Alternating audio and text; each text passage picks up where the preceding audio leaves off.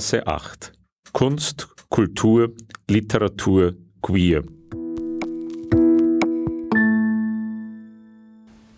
Einen schönen guten Abend in der Berggasse 8 in der Buchhandlung Löwenherz. Heute Abend zum zweiten Mal bei Löwenherz zu Gast Simon Fröhling. Zum ersten Mal war er mit seinem Debütroman Lange Nächte Tag bei uns. Äh, er, dieser Roman verhieß laut Untertitel einen Liebesroman. Das war noch vor der Zeit, als Romance-Literatur boomte und hat trotzdem eine falsche Fährte gelegt. Jetzt ist er bei uns mit dem, seinem neuen Roman Dürst, den er uns heute Abend vorstellen wird. Guten Abend, Simon. Schön, Guten dass Abend. du da bist. Danke für die Einladung.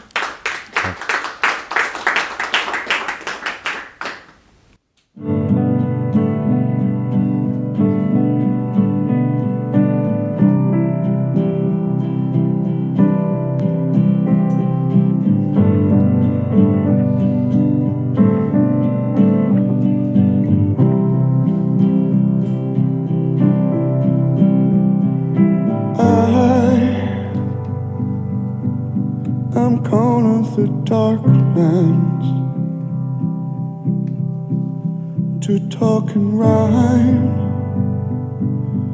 with my chaotic soul.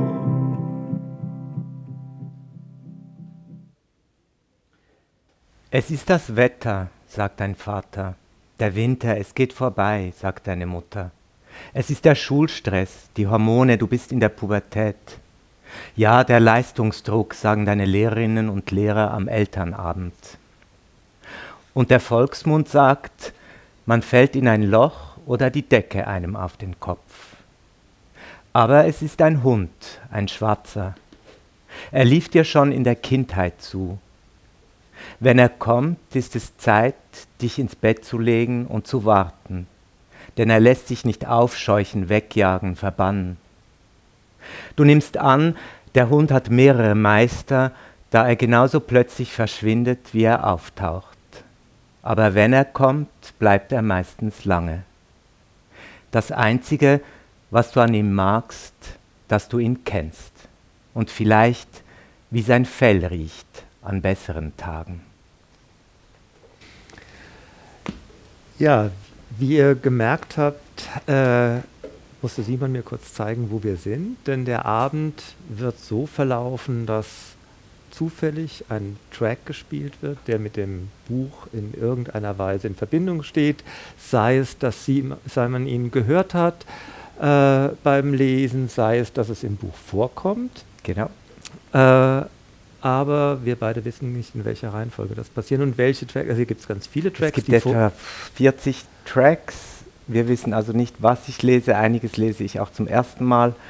Ähm, ja, Und das hat auch einiges mit dem Buch zu tun, denn vieles wir verwirrt während des Lesens auch beim Buch. Und die erste Verwirrung, die uns jetzt heute Abend äh, präsentiert hast, ist der schwarze Hund. Der schwarze Hund ist ein heimlicher Protagonist des Romans. Ähm, was magst du von ihm verraten? Was sollte man von dem Hund wissen? ähm, vielleicht ganz generell. Dürst ist äh, die titelgebende Figur. Er ist ein äh, Konzeptkünstler und er leidet an einer bipolaren Störung. Das ist das, was früher manisch-depressiv hieß. Und dieser schwarze Hund steht für die depressiven Phase, also die, in die er immer wieder rutscht. Das ist das Bild, ähm, was er sich macht für diese Zeiten ohne Antrieb, wo er einfach nur im Bett herumliegt. Und der huscht halt immer wieder durchs ganze Buch. Und wir haben ja in der Phase auch schon gehört, wie der schwarze Hund gezähmt werden soll durch Beschwichtigung, Herunterspielen, Verdrängen. Das, äh, weil eigentlich vor allem die Umwelt äh, ihn gar nicht wahrhaben will, aber Dürst hat seine eigenen Methoden gefunden, wie er mit dem Hund umgeht. Ne? Ich glaube, er anerkennt ihn einfach auch im Erzählen. Ähm, was man vielleicht gemerkt hat, das ganze Buch ist in der zweiten Person gehalten. Es ist eigentlich ähm, Durst kommt an einen Punkt in seinem Leben, wo man nicht mehr weiß, wie oder ob es überhaupt weitergeht mit mhm. ihm. Und er beginnt dann, sich selber zu erinnern, sich sein Leben zu erzählen und wieder anzueignen. Ähm, ja, und ich, ich glaube, er findet einen, einen Umgang mit dem Hund, in dem er ihn eben zulässt auch. Genau. Äh, du hast es schon angesprochen, das Buch ist ganz konsequent in der zweiten Person geschrieben. Ganz konsequent. Ja, und das klingt jetzt im ersten Mal ein bisschen anstrengend und das ist es überhaupt nicht. Also der äh, diesjährige Booker Prize ging auch an einen Roman in der Du-Form. Ja. Das ist gar nicht so selten. Das ist gar nicht, ja, das, es ist gar nicht so selten, wenn man so will, aber es ist auch gar nicht so häufig. Ja. Ähm, was äh, in Rezensionen habe ich auch, immer wieder gesehen, das stimmt ja auch, das, hat, das spiegelt auch sehr viel von dieser Bipolarität, dieser mhm. Störung von äh, Durst was mir ja immer viel stärker noch vorkam, das ist ja im Grunde auch so diese Atmosphäre, das ist es eigentlich auch so fesselnd spannend, ist ja so ein bisschen auch wie im Kaffeehaus oder in der, im Zug und in der Straßenbahn, hört man irgendwie mit, was eigentlich gar, was jemand, jemand anderem erzählt und man kriegt irgendwas mit, was eigentlich gar nicht für einen bestimmt mhm. ist. Und das kann ja wahnsinnig interessant sein.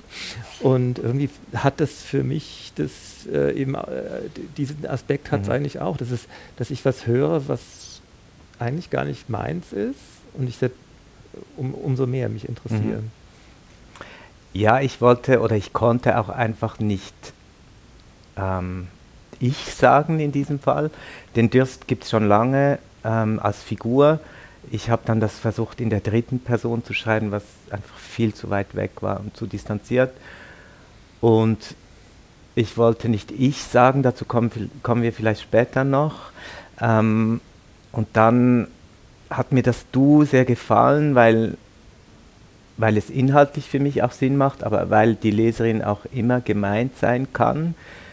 Und dann war ich aber sehr unschlüssig, weil es kommt schon im ersten Roman stellenweise vor und dann dachte ich, ah, jetzt bin ich wieder der, der wieder dasselbe macht, aber irgendwie ähm, ja, hat es dann einfach für mich funktioniert. So. Ich würde sagen, wir. Jetzt muss ich hier weiter. Oh.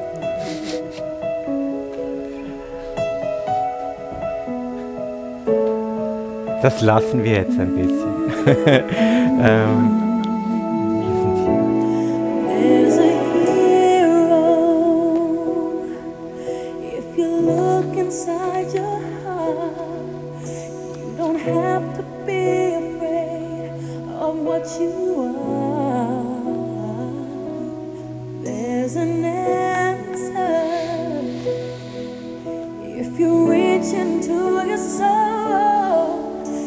the sun.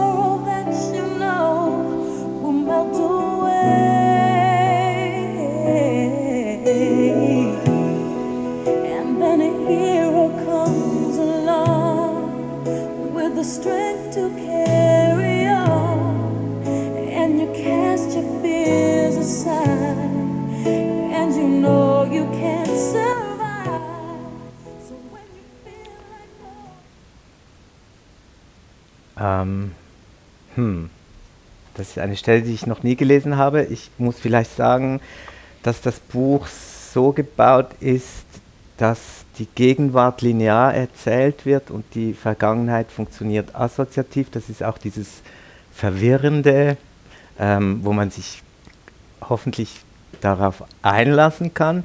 Ähm, und in der Gegenwart lernt Dürst einen Paul kennen, in einem Dampfbad, in einer Sauna. Diese Stelle lese ich jetzt noch nicht.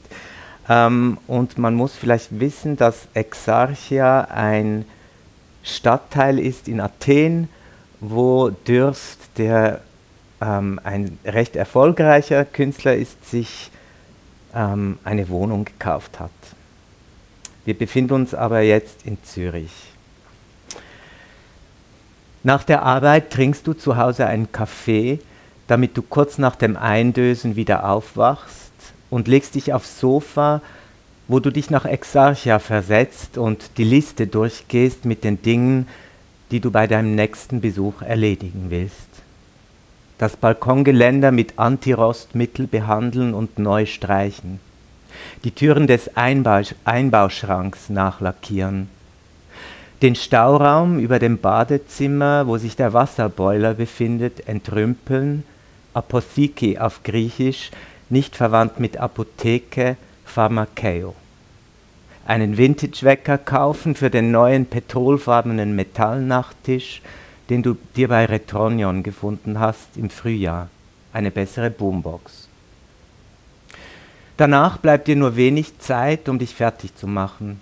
Du rasierst dich, duschst, ziehst frische Unterwäsche an und entscheidest dich, dieselben Kleider zu tragen, die du tagsüber anhattest. Deine uralte dunkelblaue Jeans, das schwarze Hemd unter einem hellgrauen Hoodie mit Reißverschluss, die silberne Casio-Armbanduhr und deine hässlichen Winterstiefel anstatt der neuen weißen Turnschuhe, als könntest du somit dem bevorstehenden Treffen etwas an Bedeutung nehmen. Bevor du die Wohnung verlässt, redest du dir vor dem Spiegel im Flur gut zu. Du bist ein ebenso hübscher Mann wie Paul, du bist intelligent, lustig und einfühlsam, wenn du willst, Du hast einen ebenso spannenden Beruf wie er, auch wenn du an deiner Berufung gescheitert bist. Und deine manisch-depressive Störung hat dich einiges gelehrt über das Menschsein, von dem manch anderer End-30er keine Ahnung hat. Ja, ja, belächelt dich dein innerer Spötter, sogar deine Bipolarität hat eine gute Seite, die Krankheit der Kreativen, Van Gogh und Picasso wird sie nachgesagt, Wolf und Plath, Mel Gibson und Mariah Carey. There's a hero, if you look inside your heart, you don't have to be afraid of what you are. Du musst schleunigst raus hier. In der Pizzeria angekommen, freust du dich, dass die Kellnerin dich erkennt und fragt, wie es dir gehe. Du habest dich eine Weile nicht mehr blicken lassen. Und du freust dich, als dir ein Bekannter aus dem Quartier, der mit seinem kleinen Sohn da ist, kurz zuwinkt, nachdem du Paul begrüßt und dich gesetzt hast. Du weißt, was du nimmst? fragt Paul, weil du keine Anstalten machst, das Menü zu studieren. Immer die Diabolo. Möchtet ihr ein Apero? fragt die Kellnerin. Als junger Erwachsener wolltest du dich als spontaner und chaotischer Mensch sehen, und es hat lange gedauert, bis du dir eingestehen konntest, dass du nur in der Routine aufblühst, dass du Alltagsrituale brauchst. Durch deine Beschäftigung mit fiktiven Orten, die du möglichst realitätsecht zum Leben zu erwecken versuchst, mit dem Zimmer aus Baldwins Buch und dem orientalischen Bazar, den du wenig später in einem schottischen Museum aufgebaut hast, wurde dir bewusst, dass das Konzept eines Zuhauses von Heimat und Geborgenheit für dich gerade nichts mit Örtlichkeiten zu tun hat, sondern mit Abläufen und mit den zwar unausgesprochenen, aber doch gesellschaftlich vereinbarten Formen des Zusammenseins. Deshalb reist du am liebsten an die immer gleichen Orte, wo du dich ohne groß zu überlegen in die Geschehnisse, in den Alltag einreihen kannst. Jener Moment bei Paul zu Hause am Dienstag oder Mittwoch eurer ersten Woche, als du aufs Klo musstest und dir Paul, nachdem du die Spülung betätigt hast, zuruft, bringst du uns ein Glas Wasser? Ohne zu antworten gehst du in die Küche und öffnest dort intuitiv den richtigen Schrank, holst ein Glas heraus und füllst es mit Wasser. Vielleicht bildest du dir ein, dass Paul uns und einen sagt, aber es kommt dir nicht in den Sinn, zwei Gläser zu nehmen, und als du ins Schlafzimmer zurückkehrst, ist dir, als hättest du diese Tätigkeit, diesen Gang schon hundertmal vorgenommen. Als wärt ihr, als wäre dieses möglicherweise gar nicht ausgesprochene uns längst etabliert. Aber kaum nimmst du dieses Gefühl der Sicherheit wahr, wendet es sich auch schon in sein Gegenteil. Angst, dass du dir lediglich etwas vormachst, dass Pauls nächste Worte offenbaren werden, warum es ihn und dich nie als uns, als wir geben kann. Ja, das war so der Anfang von diesem ersten Rendezvous, das die beiden haben. Sex hatten sie schon öfter, getroffen hatten sie sich schon vorher. Mhm. Wie das oft so ist. Wie das oft, ja, ich meine, es ist ja auch ein wunderbarer schwuler Roman. Es ist ja, äh, schildert auch sehr plastisch, wie es eigentlich schwul gut zugeht, dass man also erstmal sich kennenlernt und dann vielleicht mal guckt, ob es kuschelig wird. Ne? Ähm, aber dieses Vertraute ist ja, ob, spielt ja eine sehr ambivalente Rolle für Durst. Ne? Ich meine, einerseits hat er ja wirklich diese Sehnsucht und auch das erste Date, wie das dann weiter verläuft, das hat ja schon wirklich was fast so kitschiges äh, in, in momentan wie der Song, den wir vorher gehört mhm. haben. Aber es ist irgendwie, es rutscht immer wieder weg. Ne? Mhm. Er hat halt so beides. Hat, er hat einerseits hatte er diese zwei großen Erfolge, über die wir vielleicht auch noch sprechen. Er hat ähm, das Zimmer aus Giovannis Zimmer nachgebaut, so hyperrealistisch. Das war seine erste Einzelausstellung. Und danach kommt dieser Bazar. Und mit seiner Krankheit aber hat er und auch dem immer wieder Scheitern als Künstler hat er eigentlich ein sehr tiefes Selbstwertgefühl, würde ich sagen. Und er traut den Dingen auch nicht und den den Begegnungen, die er hat, weil, weil bei ihm ständig immer wieder alles wegbricht und er sich irgendwie wieder hoch oder aus dem Scheiterhaufen, Scherbenhaufen hervorkämpfen muss. Deshalb auch diese, glaube ich, diese, diese Angst, dass, dass alles ohnehin äh, irgendwann kaputt geht. Aber du, dein also, Blick sagt nein, nein. mir, dass du das anders siehst. Nein, das sehe ich nicht anders. Aber äh, er macht es ja im Grunde, das ist, das ist ja das, wo mit, mit sich der Roman auch sehr stark beschäftigt. Er macht es ja auch selber kaputt, ne? indem er im, im Grunde, Self-Fulfilling Prophecy ist so ein abgedroschenes Ding, aber im Grunde funktioniert so. Er macht es in dem Moment kaputt, wo er es in Zweifel stellt. Ne? Mhm. Das war schon bei Lange Nächte Tag ein Thema, ja, aber es ist ja. natürlich. Mh, mm, beschäftigt dich auch, ne? Es beschäftigt mich und ich glaube, es hat auch viel. Ähm, gut, es ist natürlich, wenn man etwas kaputt macht selber, dann kann es nicht mehr kaputt gehen. Das ist ähm, praktisch. Praktisch. Und ich glaube, bei ähm, Dürst deshalb vielleicht auch diese Baldwin-Referenz, es geht sehr stark auch um Scham und auch so eine Urscham, die er hat aus seinem mhm. Elternhaus heraus. Dazu kommen wir vielleicht auch noch. Das ist bei mir auch immer sehr stark ein Thema. Und das habe ich bei Baldwin wieder gefunden. Das findet man in vielen queeren Literaturen, würde ich mal sagen.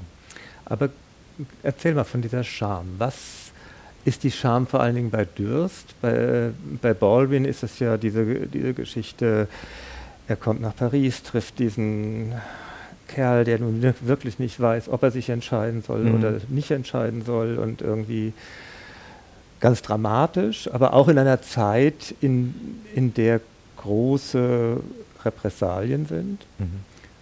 Dürst kommt ja aus einer wohlhabenden, fast schon, oder nicht fast schon, einer auf dem absteigenden Bef Ast befindlichen großbürgerlichen Familie. Sie ist Konkurs gegangen, aber hat so einiges noch rüber retten ja, können. Die, die, die, ähm, ja, so richtig große Aber Dinge, sein, also es darf natürlich nicht, nicht sein, dass Dürst schwul ist, sein Vater. Ähm, aber er hat sich doch auch früh darüber hinweggesetzt. Es gibt ja diese wunderbare, er geht ja ganz früh auf den Strich, er verdient bricht mehr. früh ne? aus, ne? ja, aber er macht das, glaube ich, auch, oder er macht das auch, um seinen Vater zu treffen, zu kränken, zu, mhm. um was heimzuzahlen. Es geht auch viel um Geld.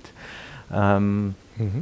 Es spielt natürlich in Zürich, da gibt es diese sehr reiche Seeseite und dann den Unterbauch der Stadt, den äh, Dürst auch, wo er dann ähm, eigentlich erwachsen wird. Mhm.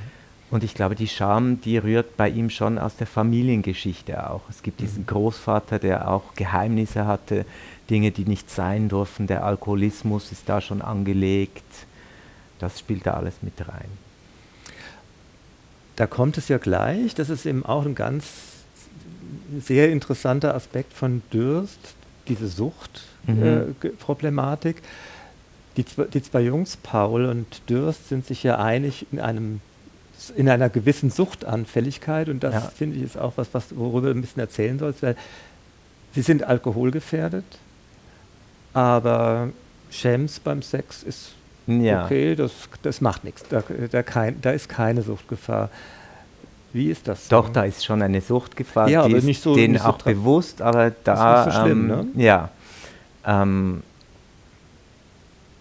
ja, Sucht ist so eine Sache. Es, ich wollte, es ist auch schon bei Lange Nächte Tag, es ist auch eines der Ewig-Themen von mir.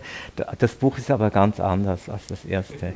Das stimmt. ähm, was soll ich dazu sagen? Ich, ich wollte dieses Schwarz-Weiß auch vermeiden. Ähm, ich wollte nicht zwei Figuren, die jetzt kommt, die irgendein Straight Edge Leben ausleben oder so. Und es ist etwas, was ich in letzter Zeit beobachtet habe, dass einige Schwule auch in meinem Umfeld ähm, das irgendwie so versuchen zu, zu regeln, dass das eine geht und das andere nicht. Aber das ändert sich dann auch ständig und man scheitert dann auch immer daran.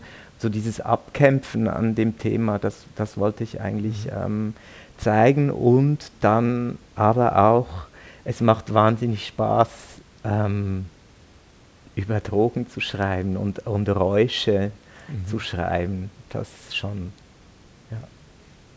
Das ist doch die Gelegenheit für einen Vielleicht Track, kommen wir oder? zu einem. Ja. Thank you.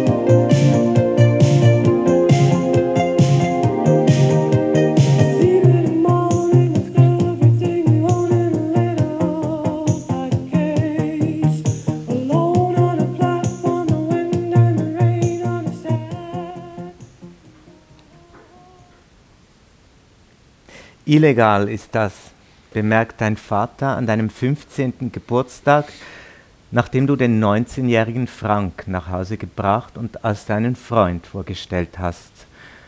Worauf nach einem angestrengt gesitteten Abendessen inklusive Verwandten väterlicherseits Zeta und Mordio auf dich einbricht. Ja, illegal und amoralisch sei das, was dieser Bursche mit ihrem Sohn mache, und du habest Ausgehverbot auf unbestimmt, und überhaupt werde man dir diese Flausen austreiben, es sei an der Zeit, dass du deine Position in der Gesellschaft, in deiner Familie ernst nehmest, und möglicherweise ginge das am besten, wenn man dir deine Privilegien streiche, ob du dir überhaupt dir Gedanken machest, woher das ganze Geld käme für deine Kapriolen, und dein Großvater würde sich im Grab umdrehen.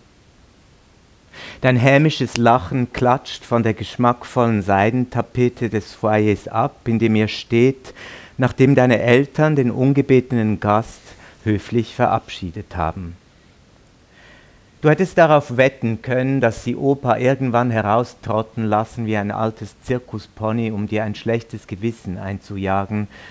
Aber diesmal gehst du nicht darauf ein, sondern nimmst dein Portemonnaie aus der Gesäßtasche, öffnest es und fächerst deinem Vater zwei 50er und ein paar 20er Noten hin.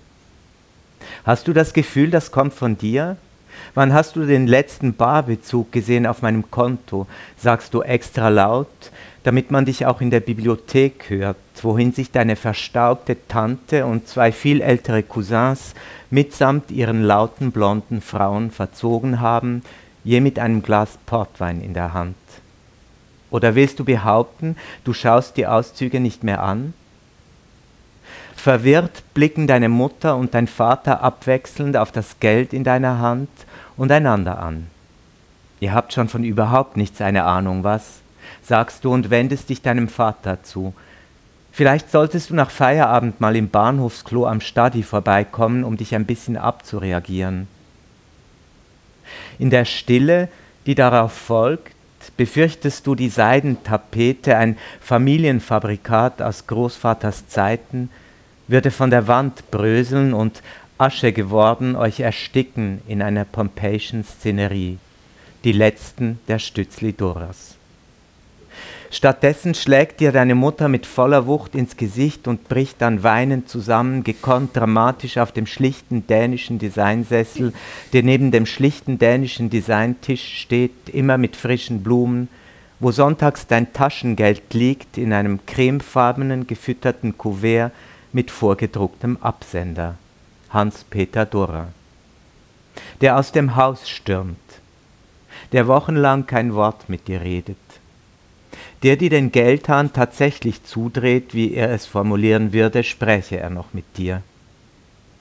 Was deine Mutter jedoch unterwandert, jede Woche findest du das Dreifache des ausgemachten Betrags in deiner Unterwäscheschublade, als bräuchtest du jemals so viel, und ist dir die Komik nicht bewusst?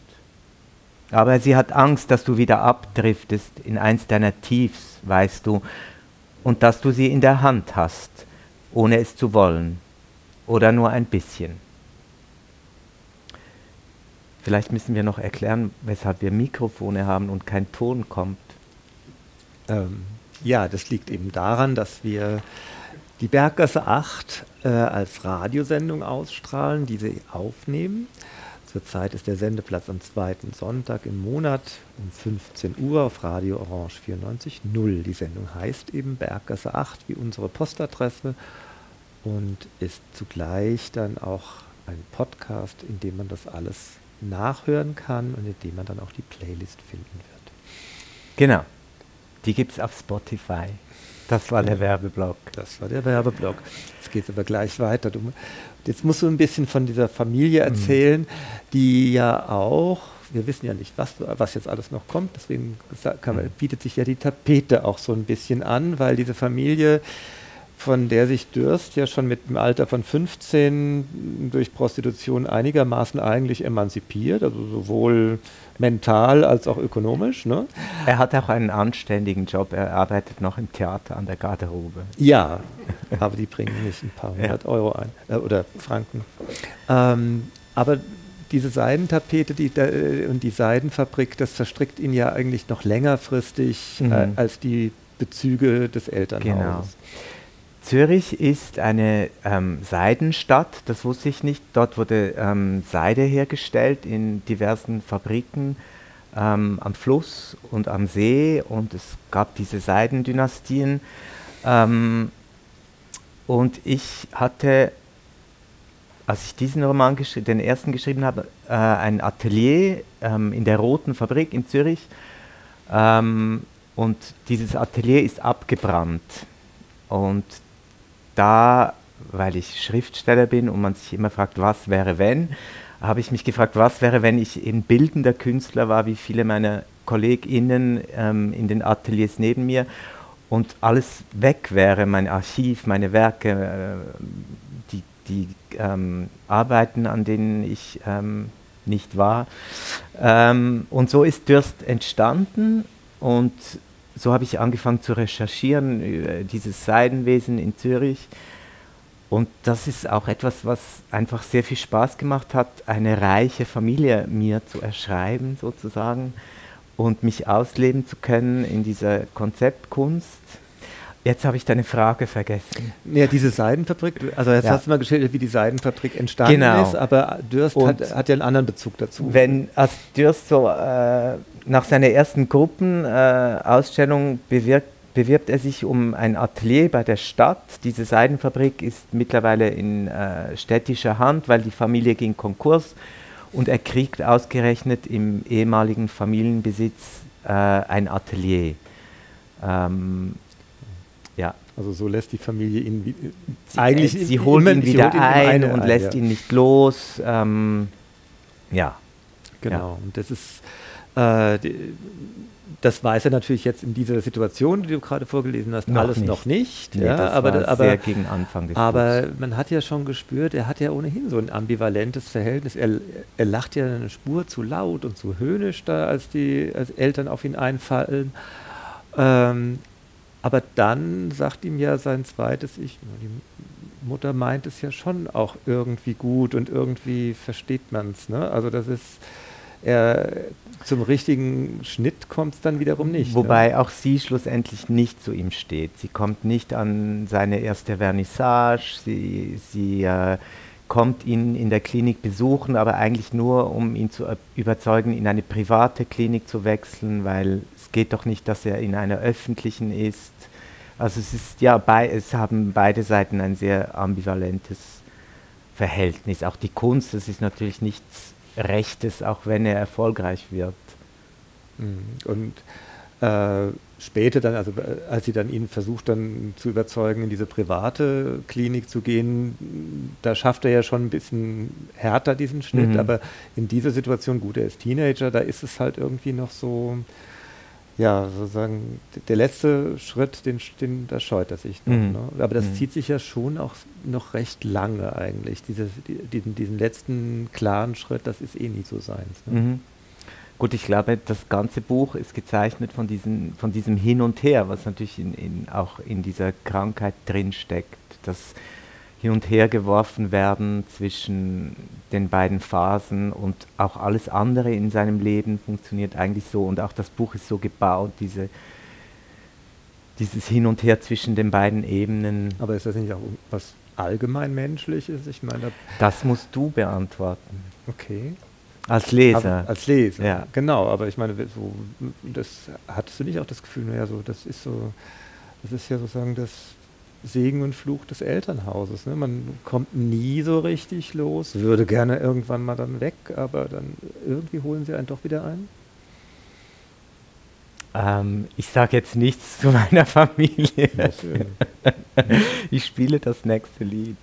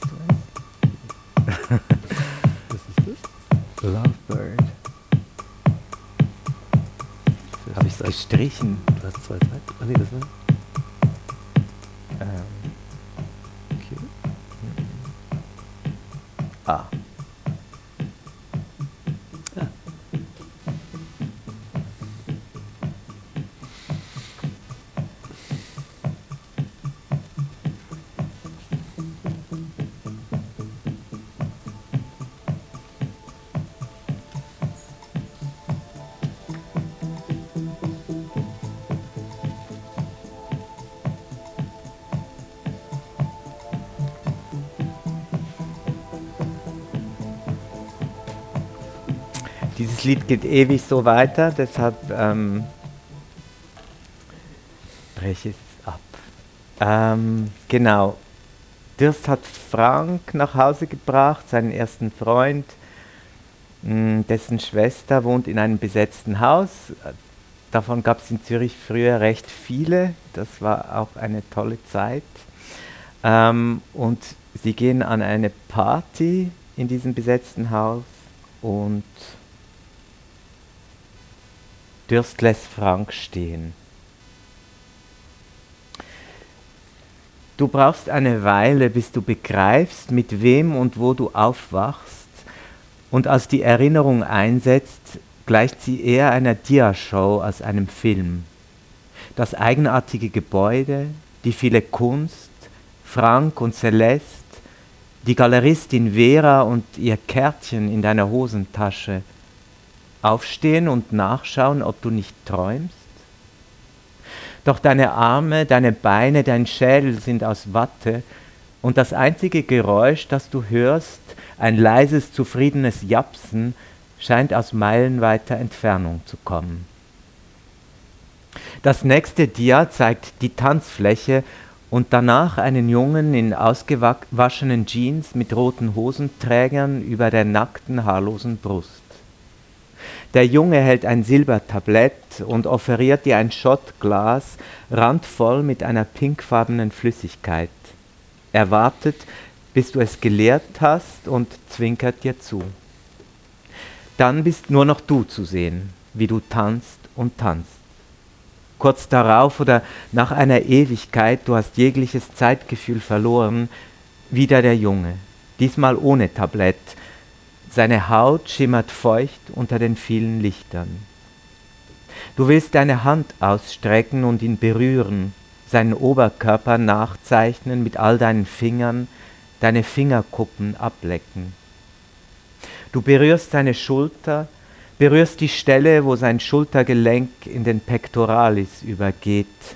Dieses Wort aus dem Zeichenunterricht, Pectoralis. Es kullert aus deinem Mund, es dehnt sich aus. Pectoralis major. Er fängt es auf, ihr küsst euch. Dein erstes Mal fragt der Hosenträger Träger, der sich als Juri vorstellt.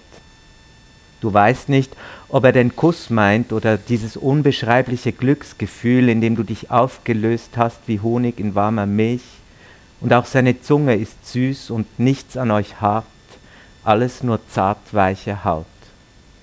Ein Br Grinsen bereitet sich aus auf deinem Gesicht.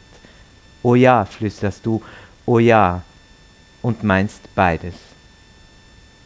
Der Junge, der, du weißt es, genau gleich alt ist wie du und der, du spürst es, genauso ist wie du, nein, der du ist in einem Parallelleben, legt seine Hand über deine, die immer noch auf seiner Brust ruht, die deine Brust, die eure Brust ist. Komm, tanzen wir, sagt er, und die Diashow bricht ab, wie auch das Geräusch neben dir. Deine Eltern werden dich umbringen, denkst du, und drehst dich zu Juri, um den Kuss von gestern Nacht zu Ende zu küssen. Das ist die wahre Liebe. Das ist die wahre Liebe. Ich habe etwas vergessen. Dürst fotografiert ja mit diesen ähm, irgendwann und eine Buchhandlung in Bern hat die mir mitgegeben äh, für meine Tour und jemand muss ein Bild schießen. Jürgen, kannst du das machen? Irgendwann, nicht jetzt. Sonst ist es gestellt. Es ist schon aufgedreht. Genau, wir haben die große Liebe. Die große Liebe, die, ja, das Juri. ist auch für Juri. Für, ähm, Juri ist sozusagen schon Dürstens Ex, als er Paul kennenlernt. Ja, Aber gleichwohl, irgendwie ist er sein Lebensmensch. Ne? genau. Und seine neue Familie zusammen mit Juris neuem Freund Genau. Nils. Und die, die kümmern sich auch um ihn, wenn er abstürzt. Genau. Und, ähm, was genau, das, das ist ja auch ein Aspekt von dem Roman, biologische Familie, Wahlfamilie. Ja, Ähm, erzähl doch da mal drüber. äh, wichtig, Ja, glaube ich, für uns alle. Ähm, ähm, Armistead Maupin, der Autor von Tales of a City, wie heißt das auf Deutsch? Ich weiß gar nicht. Stadtgeschichten. Der spricht immer von der biologischen und der logischen Familie. Das finde ich ein sehr schönes Bild. Und mh, Dürst spielt ja nicht nur in Zürich, sie spielt auch in Athen und Kairo und Schottland. Und mir war es einfach, mir war es bei diesem Roman wichtig, auch verschiedene Lebensrealitäten, Lebenswelten, Schwule hauptsächlich aufzuzeigen. Und ein Aspekt war eben auch diese, ja, diese, dieses Finden eigentlich äh, einer, einer Familie. So. Mhm. Er hat sie ja, ja, ja, das, Und er hat sie gefunden. Und Das ist ja irgendwie auch ein ganz, eigentlich ein hartes, aber unglaublich zartes Bild zugleich. Er hat Juri gefunden in dem Moment, wo er seinen derzeitigen Lover, den Frank, einfach hat stehen lassen. Eigentlich eine Ja. schnöde Geschichte, aber musste Ja. sein. Ne? Ja, musste sein. Ähm,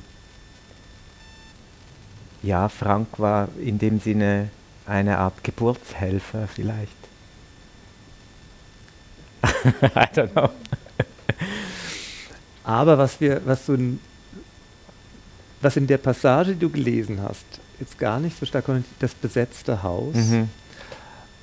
das wird ja, das ist Psetzi. Psetzi heißt Ja. ja. Und was, ich habe jetzt keine Statistik geführt, aber mir kam es so aus der Erinnerung so vor, dass du eigentlich den Roman sprachlich noch viel stärker in der Schweiz verortest als Lange Nächte Tag. Mhm. Ähm, also idiomatische Wendungen, Wörter. äh, ich war sehr wütend, als dann das Korre Korrektorat das scharf S überall reingemacht hat, obwohl das nicht ähm, abgesprochen war. Ja, ich glaube, ähm, das stimmt. Ich habe mich äh, ein bisschen emanzipiert, auch von meinem sehr deutschen Lektor. Ähm, ja, es ist, ist etwas, was ich vielleicht bei meinem ersten Roman mich auch ein bisschen weniger getraut habe noch. mhm. Ja. Also die im Grunde die, eigentlich Das wurde ich jetzt noch nie gefragt. Ich bin ein bisschen ratlos, was ich antworten soll. Ja, ich finde das ja immer was, äh, was besonders Schönes, weil äh, wenn man etwas konkret Mhm. verortet, weil es ja dem noch viel stärker Farbe verleiht und auch zeigt, dass das Deutsche ja viele hochdeutsche Formationen kennt und nicht nur das. Interessanterweise habe ich aber anscheinend, und das war mir nicht bewusst, Zürich ist immer leicht fiktionalisiert, die Straßen stimmen Mhm. nicht, die Fabrik gibt es dort auch nicht. Ähm, und in den anderen Städten mache ich das nicht. Anscheinend. Mhm. Das ist, ja, es muss da ein irgendwas interessanter Widerspruch. ne? ja, gearbeitet haben in mir, was ich jetzt auch nicht erklären kann. Mhm. Aber Aber, das ist der- aber das Tolle was ich ja auch sehr interessant finde, dass du es als Emanzipationsprozess äh, beschreibst, also sagen, nicht weg von der im Grunde der Heimatsprache, sondern hin zur Heimatsprache Ja. im Grunde, oder? Gut, ich habe natürlich auch ein ambivalentes Verhältnis zu Deutsch überhaupt und Schweizerdeutsch. Das haben wir Schweizer oft noch. Ich bin in einem englischsprachigen Haushalt aufgewachsen. Ich hatte lange das Gefühl, mein Deutsch sei nicht gut genug, auch weil in der Schule gab es nur Grammatik und Rechtschreibung und alles andere hat nicht gezählt. Dann ist das Hoch Hochdeutsch, wie wir nennen, eine Sprache, die wir dazulernen. Also gibt es ohnehin auf diesen Minderwertigkeitskomplex. Also es ist sehr komplex, das Verhältnis zur, zu Deutsch. So. Mhm. Und sicher oder hoffentlich auch fluid. Ja, Ja. aber vielleicht Zeit für einen neuen Track. Ja, haben wir, haben wir die Zeit im Griff? Ich weiß ja, gar die Zeit nicht. haben wir. Okay.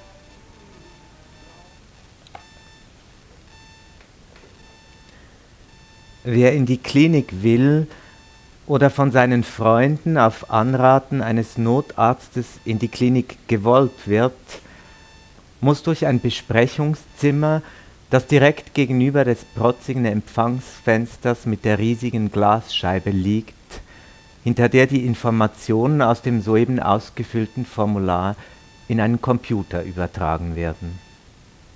Das Zimmer, in dem entschieden wird, wer aufgenommen und wer abgewiesen wird, ist alles andere als protzig. Es ist klein und mit Linoleum ausgelegt und hat ein einziges schmales Fenster. Ein paar Stühle gegen die Wand, ein kleiner rechteckiger Formica-Tisch mit zwei weiteren Stühlen, ein paar grausame Zirkusposter von einem der Knies, bestimmt eine Topfpflanze, überall stehen Topfpflanzen. Dann endlich die diensthabende Ärztin. Du schaust auf. Endlich die geschlossene Tür. Die Ärztin nickt. Du schaust wieder zu Boden. Die Ärztin ist so hübsch, so blond, so milchhäutig, so blauäugig, dass es dich blendet. Was ist denn geschehen? fragt die Ärztin. Was können wir für Sie tun? Sie redet im Plural, obwohl sie allein ist im Besprechungszimmer. Stunden scheinen zu verstreichen zwischen ihren Fragen. Will sie wirklich, dass du ihr alles erzählst, diese singuläre, blendende Schönheit? Warum sind sie da? Will sie wirklich, dass du mit dem schwarzen Hund anfängst aus deiner Kindheit und endest mit dem ersten richtigen Streit zwischen Juri und dir und mit eurer Eskapade danach? Was brauchen sie von uns? Die Heulkrämpfe, die folgen, dass du nicht mehr schläfst? Aber du bringst den Mund nicht auf, alles ist verklebt. Die großen blauen Augen der Ärztin fixieren dich. Du schaust weg. Ein Kaugummi, stammelst du. Ich brauche einen Kaugummi. Die Ärztin dreht beide Handflächen auf dem Tisch nach oben, spreizt ihre Finger, wie um dir zu zeigen, dass sie nichts versteckt, weder Süßigkeiten noch eine Waffe. Ich kann Ihnen so nicht helfen. Ich brauche einen Kaugummi, wiederholst du, und etwas in, löst sich in dir, in deinen Gedärmen, und steigt auf in deinen Hals und bricht aus dir hervor ein Tiergeräusch, und plötzlich sind da Tränen und Rotz ist da, und du bebst, alles an dir bebt, als du dir übers Gesicht wischst, und du willst dich auf deine Hände setzen, aber die Ärztin streckt dir eine Box mit Papiertüchern hin und du weißt, du musst dich schneuzen, man erwartet von dir, dass du dich schneuzt. Deine Freunde warten draußen auf der großen Showtreppe des Hauptgebäudes, das tiefstem Unglück ist geweiht unter dem Einweihungsstein mit dem Text von Gottfried Keller anno 1866, selbst vorgetragen am Aufrichtfest. Sie warten auf Stühlen neben, neben der Eingangspforte und auf den Bänken in der Sonne. Sie werfen sich aufs Gras und warten rauchend, warten an ihren Handys. Als die Ärztin mit dir herauskommt, haben sie hunderte von Fragen. Die Ärztin will wissen, wer dein nächster Angehöriger ist. Alle antworten sie, wir alle. Sie wolle nur mit einer Person sprechen, erklärt die Ärztin, und Jules macht einen Schritt auf sie zu. Welche Abteilung, wie lange, Besuchszeiten, Ausgang?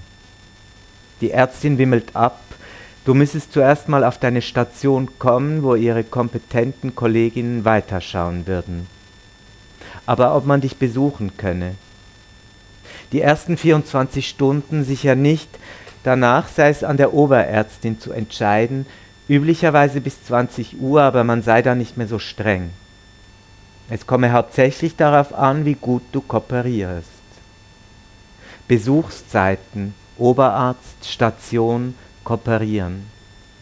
Du lässt dich sinken in das Gefühl der Geborgenheit hinein, das du bereits jetzt verspürst. Bald darfst du schlafen.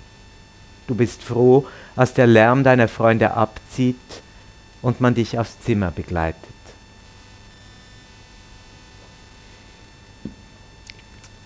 Ja, jetzt haben wir einen großen Sprung gemacht, weil die, der Zufall wollte es, dass äh, sagen am Anfang, wir waren recht viel am Anfang des Mhm. Romans und jetzt sind wir schon im hinteren Drittel irgendwo Mhm. gewesen, wo er dann tatsächlich äh, zum, nicht zum ersten Mal äh, in der äh, Psychiatrie ist. Mhm. Und sprachlich verändert sich ja der Roman auch immer stärker in, in seinem Verlauf. Man hat, man hat das jetzt hier auch gemerkt. Mhm. Es wird alles recht brüchig. Ne? Mhm. Ja, ich habe natürlich versucht, ähm, eine Sprache überhaupt zu finden für die verschiedenen ähm, Zustände, in denen sich Durst äh, wiederfindet. Ähm, und ich hoffe, das ist mir gelungen. Ich weiß gar nicht äh, viel mehr. Kann ich, ja, es war für mich, du hast die Frage nicht gestellt, aber sie, sie steht natürlich auch ein bisschen in, im Raum. Vielleicht hat man äh, dazu auch schon was gelesen. Ähm, ich habe dieselbe Diagnose wie mein Protago Protagonist und für mich war es auch eine Art, ähm, ja, dieses Finden der Sprache auch eine Art Emanzipation, also ein, ein, ein, ein Wegschreiben von, mhm. von den ganzen Erfahrungen und Zuständen, ein, äh, in, in eine Form geben, pressen, gießen, ja. Mhm. Und das ähm, zeigt sich jetzt in dem Roman. Ja, ja aber auch die, und was ich ganz stark empfunden habe, eben je weiter der Roman fortschreitet, ist es eben nicht mehr so ganz klar wie am Anfang, mhm. Gegenwartsebene, Vergangenheitsebene, Erinnerungsphasen.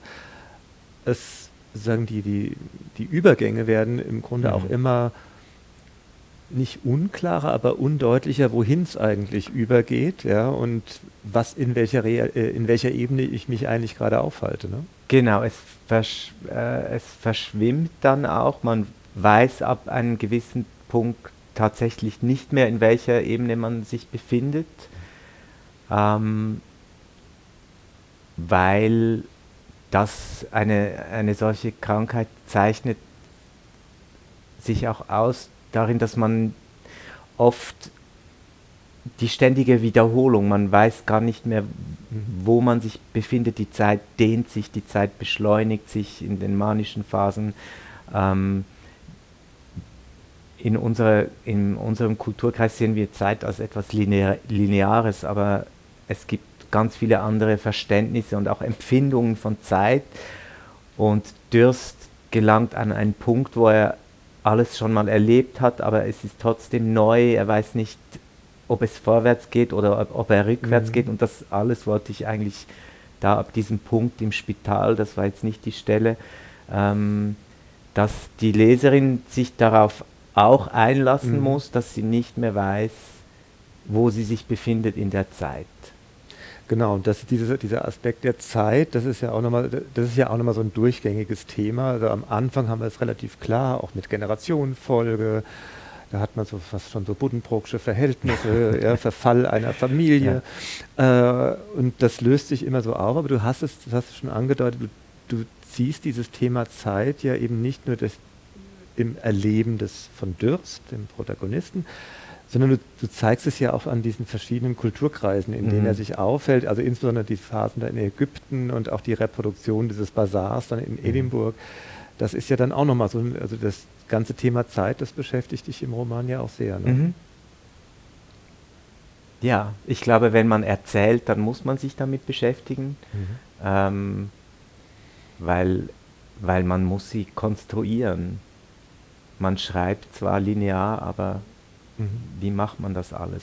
Und ich finde, das ist eine schöne, vielleicht auch, weil ich aus dem Theater komme, Zeit und Raum sind bei mir, glaube ich, mhm. schon sehr wichtig. Ich glaube, die Figuren erzählen sich auch oft auch über die Räume, in denen sie sich befinden. Ich beschreibe sie eigentlich nur ganz rudimentär. Mhm. Ähm, ja. Du bist ein sehr genauer Leser.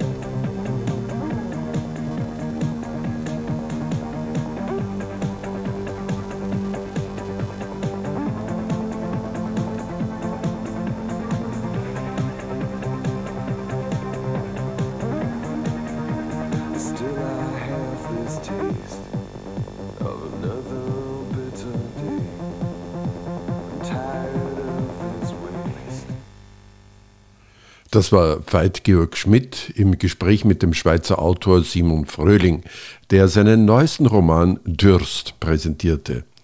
Simon Fröhling, 1978 geboren, ist schweizerisch-australischer Doppelstaatsbürger und lebt als Autor, Dramaturg und Übersetzer in Zürich. Neben seinen Arbeiten als freier Autor und Übersetzer ist er am Tanzhaus Zürich als Dramaturg tätig.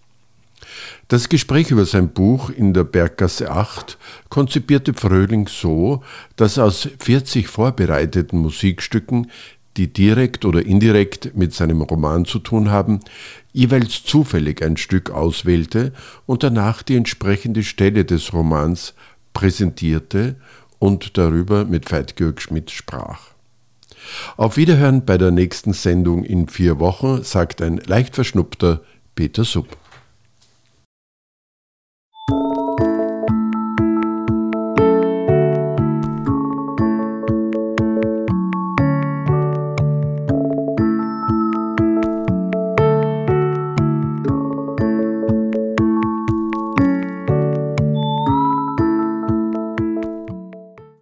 Berggasse 8. Kunst, Kultur, Literatur, Queer.